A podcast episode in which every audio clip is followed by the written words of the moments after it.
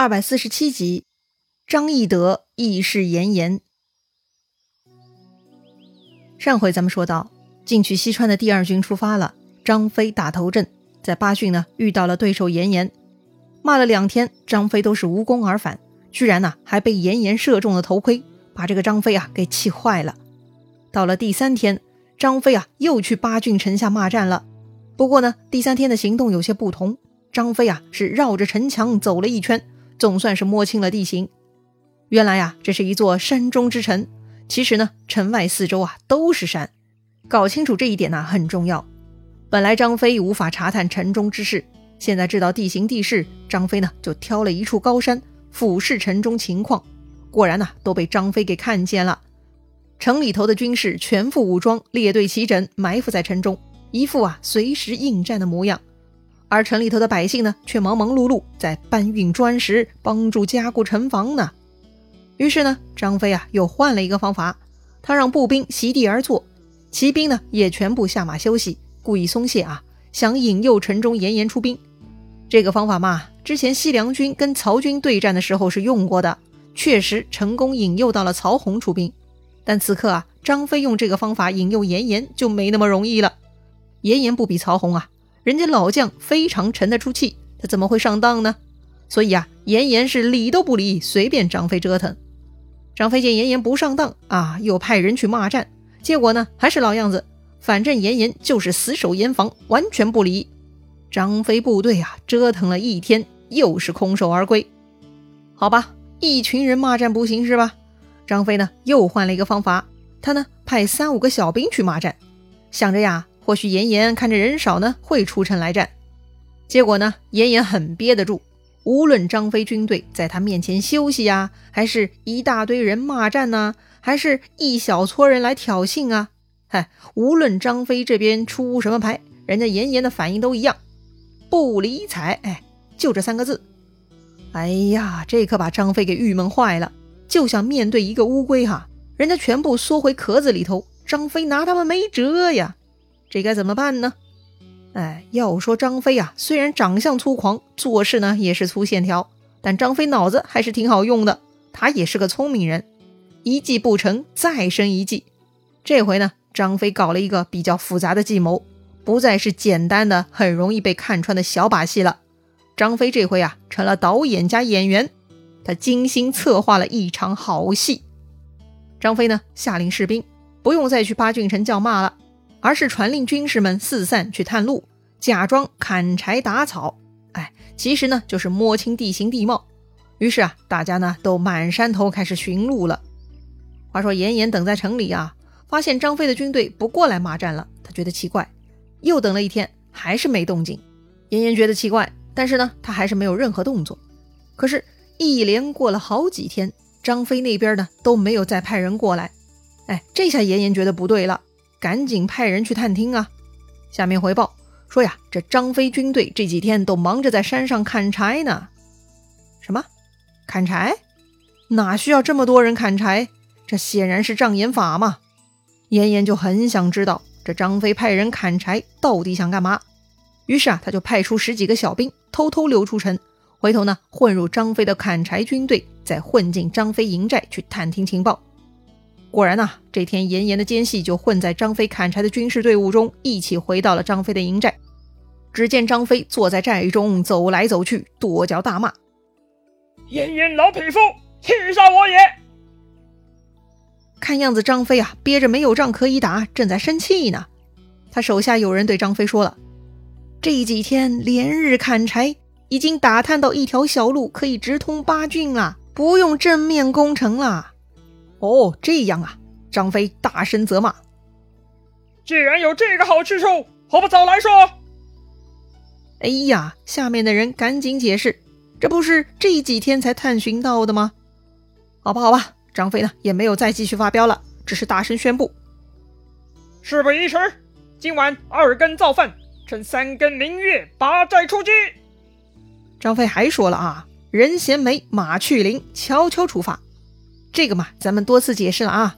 人衔枚，马去鳞，就是人的嘴巴里咬住东西，去掉马身上的铃铛，这样呢就可以静悄悄的出发，是晚上偷袭的必备装束了。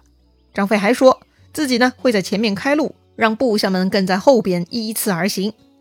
这个号令嘛，很快传遍了张飞营寨，严颜的细作自然也听到了。于是呢，他们又偷摸着离开了张飞营寨，回去将这个消息报告严颜了。严颜一听啊，就乐了，哈哈哈哈！张飞这个匹夫，果然沉不住气呀，想出这么个蠢办法，哈哈哈哈！笑死人了。为啥严颜觉得张飞蠢呢？哎，严颜觉得呀，如果张飞走小路来攻巴郡，那么势必粮草辎重在后面，这样严颜只需要直接截住后路，张飞不就完蛋了吗？所以呢，严颜觉得张飞正面进攻不成，而选择走小路，那就是找死的节奏啊！严颜很高兴，当即传令：今夜二更野造饭，三更出城，埋伏于树木丛杂之处，只等张飞过了咽喉小路，待他后面辎重车仗来的时候，只听鼓响，全军一起杀出。当天晚上呢，按照这个计划，严颜军队提前饱餐，装备完毕，就四散埋伏了。严颜自己呢，也亲自带领十几个皮匠，跟自己啊一起埋伏在树林中。那么严颜能等到张飞吗？咱们不说这回是张飞的计策吗？那是不是张飞故意放出去假消息？其实他会出现在其他地方呢？话说呢，到了大约三更时分，这个张飞啊，果然出现了，还真的被严颜给等到了。只见张飞一马当先，一柄长矛横在面前，后边呢带着一彪军马。静悄悄地向着八郡城池方向过去了。严颜按兵不动，他早就想好了，张飞来了不用理睬，让他过去。严颜等的是张飞后军的辎重呢。果然，又过了一会儿，张飞的辎重队伍也来了。哈哈，都在严颜的预料之中啊。于是严颜下令擂鼓，四下里呀，严颜的伏兵听到鼓声就一起跳了出来，冲向张飞的辎重队伍。可是就在这个时候，严颜背后呢一阵锣响，伴随这个“咣”的锣声，哈，背后居然杀出来一彪军马。有人大喝：“老贼休走！我等着你恰好。”好，严颜回头一看，为首一员大将，抱头环颜，燕和虎须，是丈八矛，骑生乌马。哎呀，这不是张飞吗？此时呢，四下里锣声大震，大群敌军是冲杀而来。这突然的变化搞得严颜是手足无措，一下子就慌了神了，也来不及思考了，只能先跟张飞对战。张飞是有备而来，此刻交手呢，他也不蛮干。张飞跟严颜交手不到十个回合，突然张飞迈出一个破绽，引得严颜一刀砍了上来。然后呢，张飞闪过，严颜是用力过猛，一个俯身啊，还没控制好平衡，张飞趁乱呢，已经一把抓住了严颜的勒甲涛。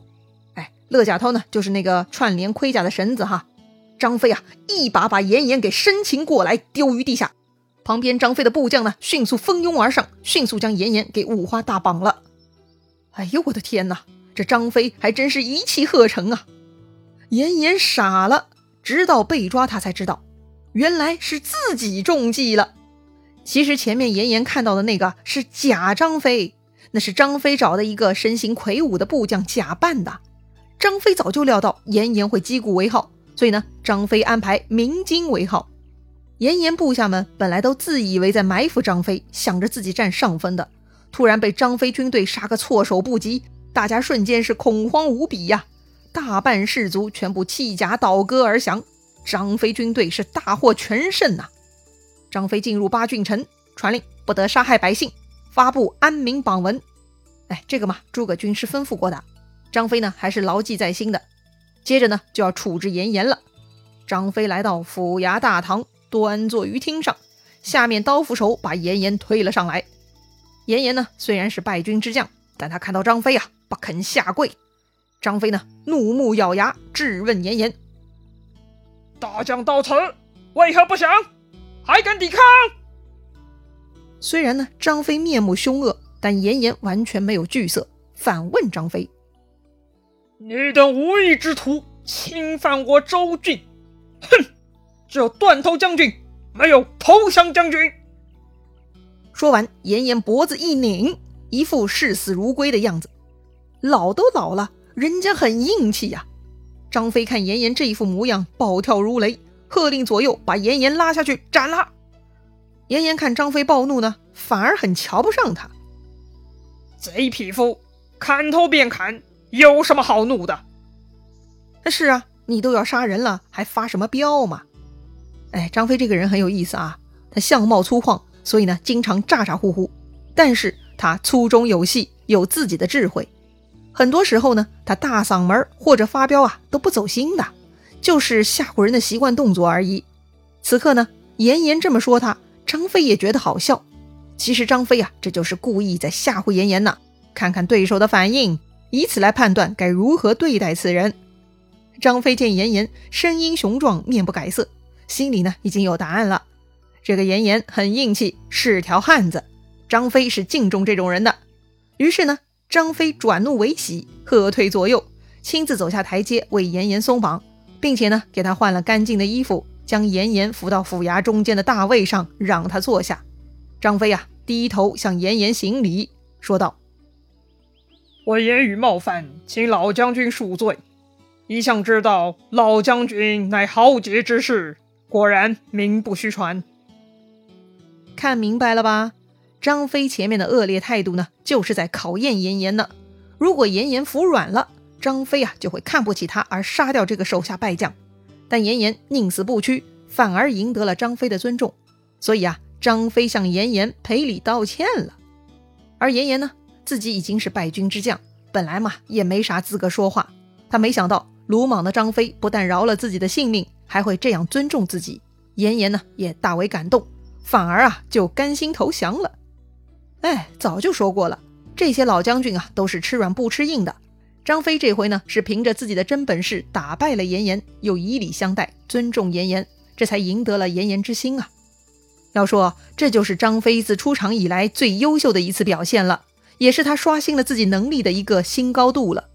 如果张飞杀掉严颜，后面这一路啊，他还得继续辛苦厮杀。但如今呢，他用自己的诚恳态度打动了严颜，后面呢，就是张飞享受胜利果实的日子啦。人呐，做决策的时候还得要看得长远，时刻得记得自己的目标远方，那么处理眼前事物就会有不一样的思路了。